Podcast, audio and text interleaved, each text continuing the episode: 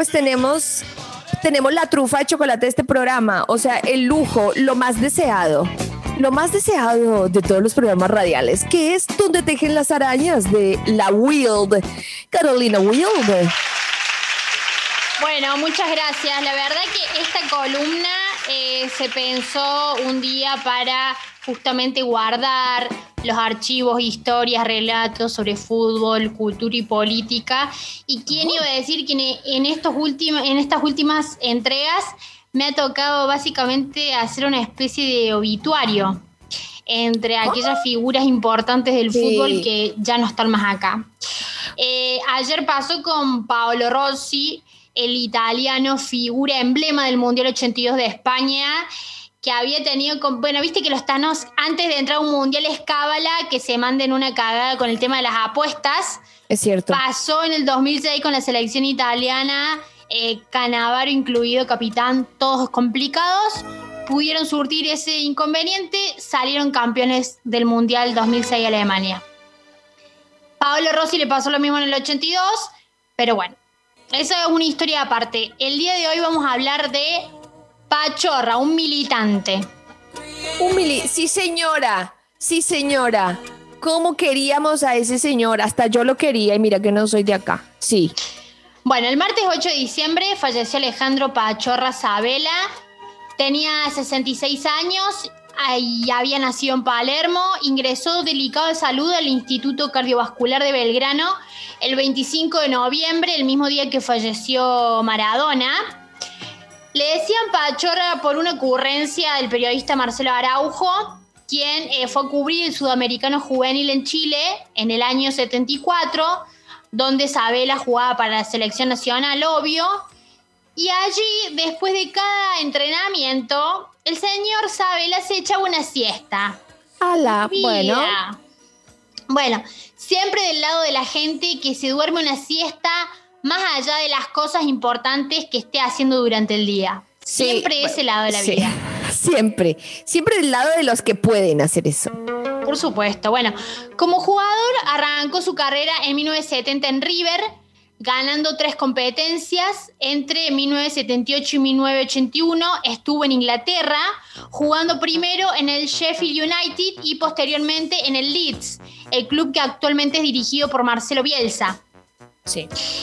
En su regreso a Argentina fichó con Estudiantes de La Plata, dirigido en su momento por Carlos Salvador Vilardo, donde ganó dos torneos entre 1982 y 1987 y participó incluso de la hazaña pincha, manteniéndole el 3 a 3 a gremio, con cuatro jugadores menos por Copa Libertadores. Mira vos, si hoy por hoy te infartas por una serie de penales, ¿sabes lo que es mantener el empate 3 a 3 con Gremio en Brasil con cuatro jugadores menos? Bueno. En el medio tuvo un breve paso justamente por gremio, donde ganó dos de las ediciones del campeonato gaullo.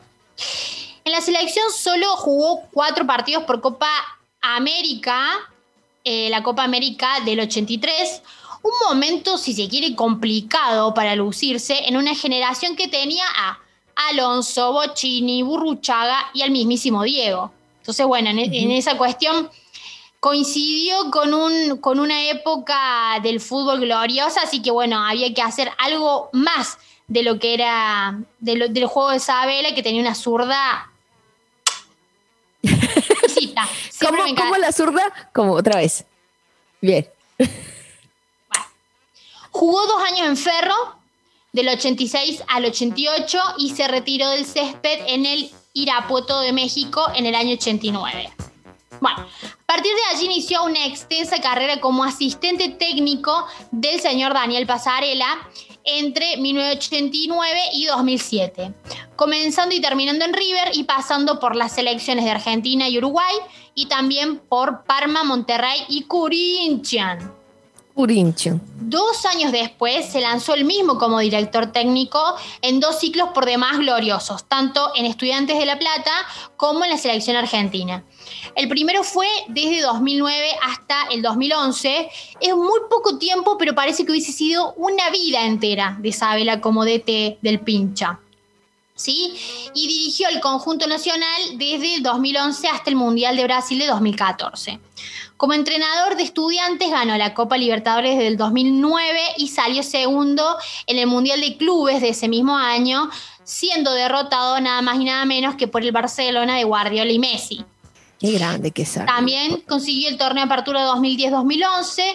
Con la Celeste Blanca consiguió el primer puesto en las eliminatorias y lamentablemente salió subcampeón perdiendo ese triste partido 1 a 0 contra Alemania en el Maracaná, que yo nunca conté, pero ese partido lo vi en un restaurante de la avenida Corrientes, en Buenos Aires, con el señor Hugo Arana. Nada que ver con nada, pero bueno. ¿Por qué, Will? Porque se dio la coincidencia de la vida. ¿Y se sentaron en la misma mesa? Al lado. Y los dos saltamos eh, como pururú en sartén cuando con el falso gol de Higuaín. ¿Y se abrazaron? No, no, no tanto, poco tanto. Ah, era un montón. Yo le metí un pico. Por supuesto. Sí, bueno, pero no dio. Un pico. No dio, sí. Si decía el árbitro que, que era gol, le mandaba. Bueno. Sin embargo, hay un capítulo aún más intenso en la vida de Isabela. En los 70 comenzó a militar en las villas y barrios obreros de capital y conurbano, levantando casillas para las familias más carenciadas a través del peronismo, ¿sí? Se unió a esa causa a través del peronismo, en ese momento aún proscripto. A todo esto criado en una familia de clase media, como dije anteriormente, de Palermo, con madre maestra y padre ingeniero agrónomo, muy antiperonista, como el tío de Isabela. Ambos habían eh, intentado ser militares, como el abuelo de Pachorra, que era general, pero no pudieron por deficiencias físicas. Mientras tanto, su otro tío era general, pero peronista. ¿Sí? La cuestión política le llegó por los dos años que estudió Derecho en la UBA, ¿sí? Él repartía su vida entre el fútbol, el estudio, la militancia y lecturas varias, como la revista El Descamisado, Plan de Operaciones de Moreno o la ah. correspondencia entre Perón y Cook. A todo, todo, todo, todo, todo. Todo, claro, como debe ser. Bueno, siempre defendió la juventud idealista de los 70 y se unió a la causa por memoria, verdad y justicia por tantos de sus amigas y compañeros aún desaparecidos. Le gustó eh, en todos los clubes que dirigió, pero profunda, eh, eh, digamos, aún más en la selección nacional, le gustó formar a sus jugadores en táctica y estrategia de fútbol, pero bueno, digamos, les permitía que tuvieran peluquero, que jugaran a PlayStation y todas aquellas aquellas cositas que le gustan hacer a los jugadores de fútbol, pero también quería que estuvieran formados en historia y pensamiento latinoamericano, ¿sí? No, que supieran... para, para. ¿Esto está chequeado? Está chequeadísimo. No, yo me, muero. Sabela. ¿Y entonces? Sabela, Sabelo. Que supieran quiénes fueron Perón, Mao, Sandino, que pudieran ver las películas La Hora de los Hornos, La Batalla de Argel o Perón Sinfonía de un Sentimiento.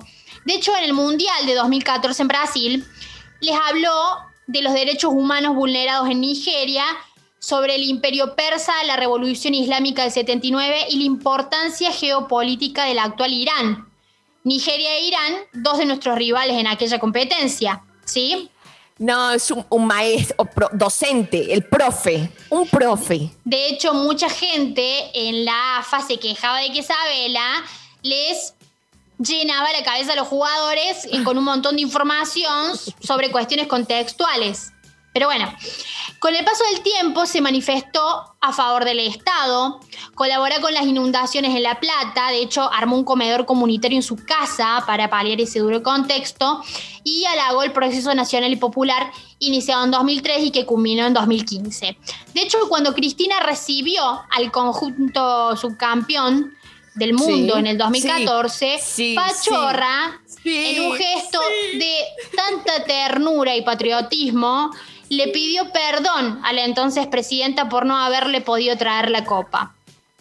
Así que a propósito de eso, vamos a escuchar ahora un breve audio de Cristina Isabela cuando la selección llegó a Argentina después de salir segundo en el Mundial de Brasil. Amo. Primero, Alejandro, Eh, quiero, y sí, decir, tenés que decir algo, están esperando que digas algo, mira que no vas a decir algo ahora. No es fácil hablar después de usted. ¿eh? bueno, eh, los mismos, el mismo agradecimiento que, que tiene usted para con, con este grupo de muchachos es el que tenemos todos. No solamente, como lo ha dicho usted, los 40 millones, me siento parte de, de los 40 millones de argentinos, obviamente, y siempre cuando hablo de ellos, que justamente ayer se lo dije, parecería que yo estuviera por encima de ellos porque soy el director técnico. Yo no soy, estoy encima de ellos, yo soy parte de ellos, parte de este grupo de, jugadores, junto con mis colaboradores. Eh, muy orgulloso de lo que dieron, muy orgulloso que dejaron la piel y el alma en cada, en cada jugada, en cada partido, en cada acción de juego, y como bien dijo usted, eso es lo que ha hecho, más allá de, del puesto logrado, lo que ha hecho entusiasmar a, toda la gente, que se dieron cuenta que había un grupo de, de muchachos que iba a dejar, en cada jugada iba a dejar la piel. Siempre pensamos, así como lo dijo usted, una vez que la patria era el otro, siempre pensamos que el equipo es el otro.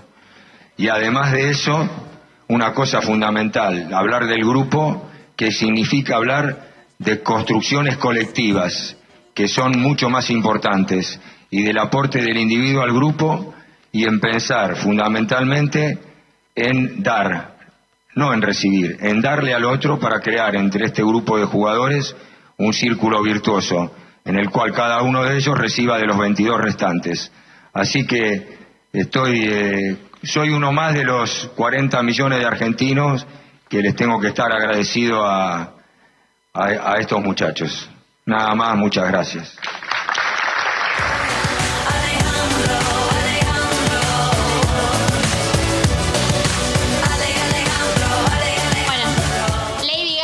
También homenajeando a Alejandro Sabela. Por supuesto, como, corresponde. Como, corresponde.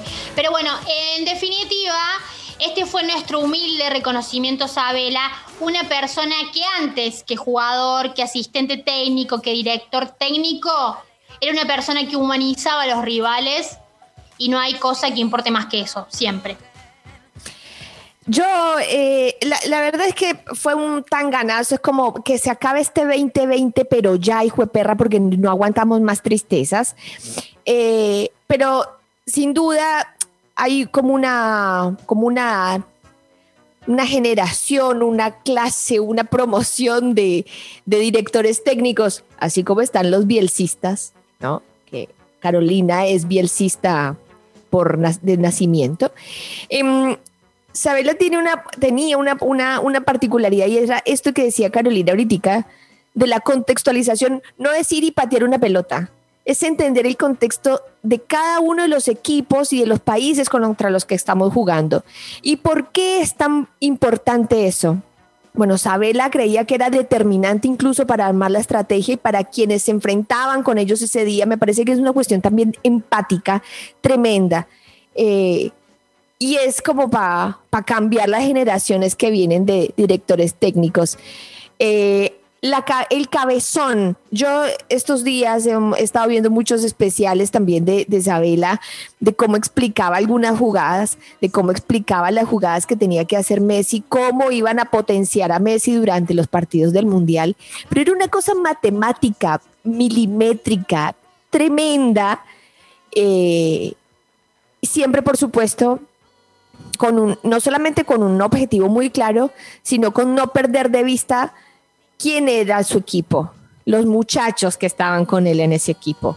Así que era como un aprendizaje tremendo escucharlo explicar y a quienes nos gusta el fútbol disfrutarlo eh, en ese sentido. Hermoso Carolina, este homenaje que usted ha traído hoy en donde tejen las arañas y le voy a pedir a usted, Will, que tiene un contacto directo, si podría ser que nos dejen de mandar tan ganazos este año y que ya cerremos, que ya cerremos que no admitimos más de estas cosas. ¿Puede ser, Carolina? Ahora mismo lo gestiono para usted. Le, le agradezco muchísimo. Le agradezco mucho.